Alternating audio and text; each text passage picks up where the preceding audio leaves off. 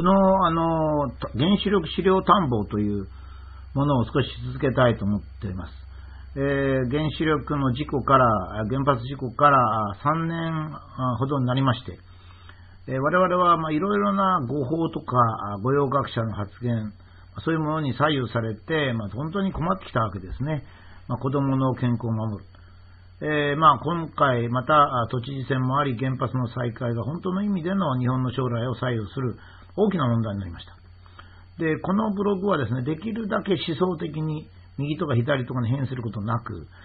えー、一国民として、もしくは親として、一体私たちはどのようなことをしてきたのか、原発とは一体何なのか、これからどうするべきなのかということを、まあ、初心に帰って、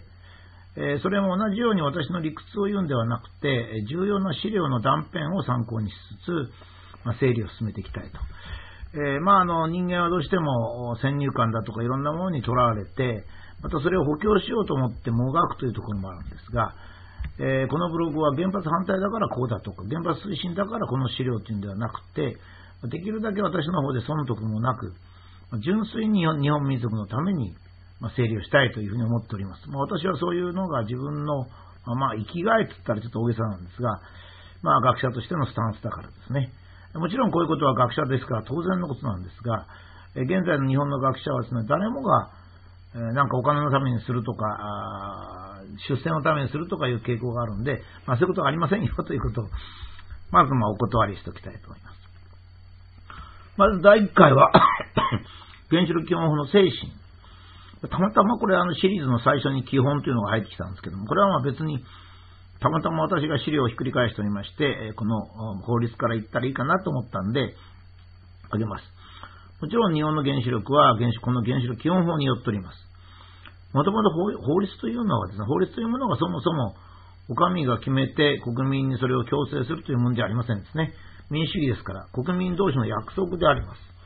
約束をあの国民に代わって間接民主主義ですから、代議士が国会で決めたということ、まさに代議士ですね。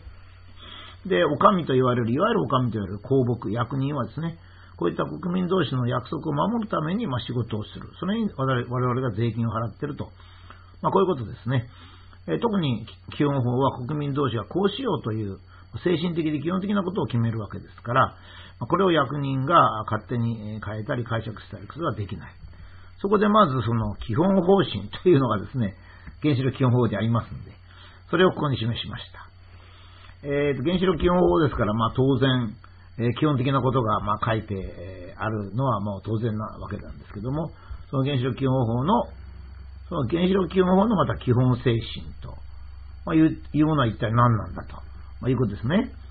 え原子力の研究、開発及び利用はですね、平和の目的に限り、まず平和目的である。安全の確保を旨とし、まあ、安全が大切である。民主的な運営のもとに自主的にこれを行うものとし、その成果を公開して進んで国際協力に資するものとする。つまり、民主自主自主公開と、まあ、いう原子力三原則というのがこの基本方針に、ま、書かれているわけですね。で、あの、この民主自主公開という三原則は、本当にこう我々原子力をやってきた者にとっては、まあ、重たい言葉でありました。ところが一般的には、え、原子力公開なの？秘密が大切じゃないの？っていうふうに驚く人が多いわけですが、実に皮肉なことに私自身が人間で、えー、自分の人生でですね、何でも公開するのは大切なことだなと知ったのは、実は原子力だったんですね。今原子力がこれだけ秘密ですとね、原子力で自分が公開の大切さとの知ったっていうのは、ちょっと意外な感じがしますが、実際そうだったんですね。私が40歳代の第一線の研究者だった頃、初めて国の原子力の委員会に参加をしました。え委員会に行きますとですね、傍聴席やマスコミ席がもともとあってですね、すべて公開になってるんですよ。どんな人でも日本人だったら、そこら辺にこう名前書けば入れるんですね。で私はびっくりしまして、恥ずかしながら、原子力って公開なんですか？とこう聞いたんですよ。その時私をその委員会に紹介された、した紹介されしてくれた人がですね、武田さん、原子力は原子力基本法で全て公開なんですよと教えてくれたわけです。まあ創業者魂があったわけですね。まだ官僚主導ではなくて、まあ、原子力がまだ勢いのある頃でした。だんだんだんだん官僚主義になりまして、いかにして隠すかということに、まあ、終始し始めるわけですが、ま当時はまだそういう気持ちがありましたね。え日本は広島、長崎の原爆の経験し、ま原子力をやるなら平和利用に限るんだと。もちろんこれは当たり前だと。それからそれを現実に平和利用ったって、まあ実際に秘密にしたら軍事になっちゃいますからね。えー、民主主義に、民主的に進めるんだと。それからアメリカなどの影響を受けずに自主的にやるんだと。さらに公開を原則とするんだと。これは国民の約束なんですね。えー、国民がそういうふうに思ったってことですね。で、私は実はですね、これ今、その後、原子力の公開の原則を知りまして、現実に何でも公開の世界を経験するんですが、そうするとですね、今まで何かと秘密にしてたことが多くのことは必要がなかったんだなということを知ります。さらにこの後にですね、大学に移りまして、建築の橋本先生っていう大変立派な先生から教授会の公開の原則というものを具体的に学びまして、これはこの2つは私の人生に大きな影響を与えました。つまり、まあ、それまで原子力とか教授会を知らなかった私はですね、いわゆる世間の常識に従って自分に不利なものや公開しなくても良いものは、まあ、秘密っていうか公開しないできました。でも現実に人間は言ったことを全て覚えてるわけじゃないんでですね、一旦何かを隠しますと、発言するときにいちいち、これ隠してたかな、どうかなと、ということを考える必要があるわけですね。ところが、まあ、個人的なことですね、え自分の家族のこととか、人のプライバシーのこと以外は、もう全てそのまま言うとくになるとですね、頭がすっきりしましてね、物事の整理ができるようになります。第二にスラスラ物が言えるようになりますね。よくあの私ですね、なんで先生はあんなによく覚えてるんですか？とか頭が整理されてるんですか？とか、スラスラと言えるんですか？っていうこと、これはもう一つはですね、私に秘密がないということによるでしょうね。そして、副次的なこともいいことがあったんですよ。それを続けてますとね、武田さんは素直な人ね、つってね、ついこの前も褒められました。ええ、そのまま言うもんですからね。相手が時々ちょっと意外なことがあるんですよ。いや、それは普通隠すんだけどなと思うことがあるんですね。正直だと言われることにありましてね。自分自身も信頼感が上がってきました。そして自分自身も何しろ秘密がないわけですから、いつもすっきりして、言うことが大体ついつまがっちゃうんですね。ただ、武田先生こんなこと言っていいんですかっていうか、いや、いいですよ。別にあの、どこでも同じことですからと。いうわけですよ。私よく講演会をした時ですね、録音していいですかとか言われるんですけど、どうぞどうぞって言うんですね。いや、そんなこと言う先生いないんですけど、いや、どこでも同じこと言ってますからと。まあ、自分が正しいと思うことを言いますよね。でもちろん自分が正しいと思うことが変われば、もしそれが、この前こう言ったじゃないかって言ったら、あ、それはその時間違ってたと思います。すみませんと謝りんですからね。だからまあ気楽になったんですよ。で、私がまあこう言って個人でもですね、それまで普通の生活をしてても秘密にしていたことよりか、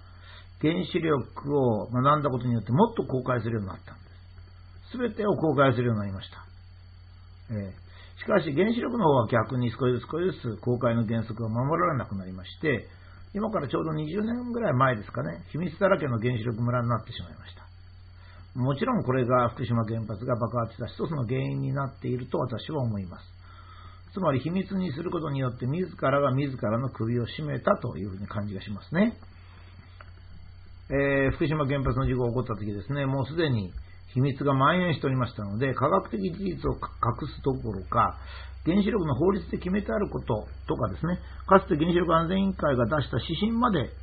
なんとか国民に知られないようにと隠す役人とか専門家、果ては情報を業としているマスコミまで、まあ、そういうことを出現するようになるわけですね。マスコミが情報を隠すとおかしいんですよね。マスコミって情報を売り物にしてる、仕事にしてる人なんですからね。私はですね、まあ、原子力はもちろん原発だけじゃないんです。えー、例えば、陽電子のがん治療なんかにも大きく使われますし、まあ、検査なんかでも随分有意義なんですね。えー、いろいろ品種改良なんかにも使われております。原発以外でもそういった原子力がですね、再びえ多くの国民の支持を得るためには、やっぱり私は民主自主公開という原則に変えるべきだしですね、えー、役人がですね、えー、しゃしゃり出てくるということ、役人というのは頭もいいし、非常に価値が高いんですよ。だけど役人が考えを、考えというか、特定の方向を持ってしまうと、国は曲がっていくんですね。役人はもういくらでも法律もいかがわしく解釈できますから、この場合もですね、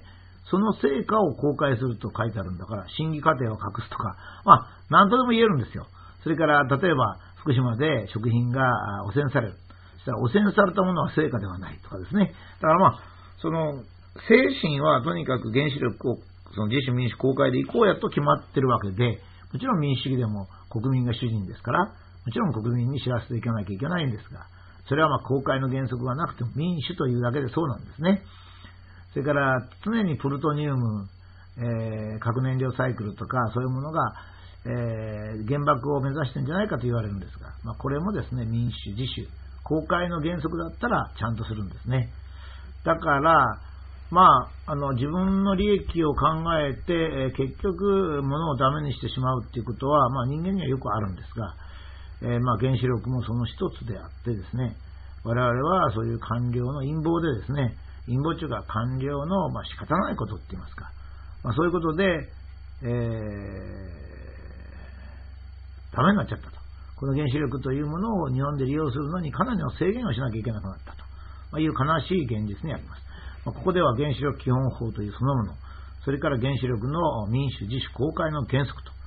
それで私が非常に強くそれに学びまして、むしろ一般社会よりか原子力の方がダダ漏れ、公開だったということを、ま、示しました。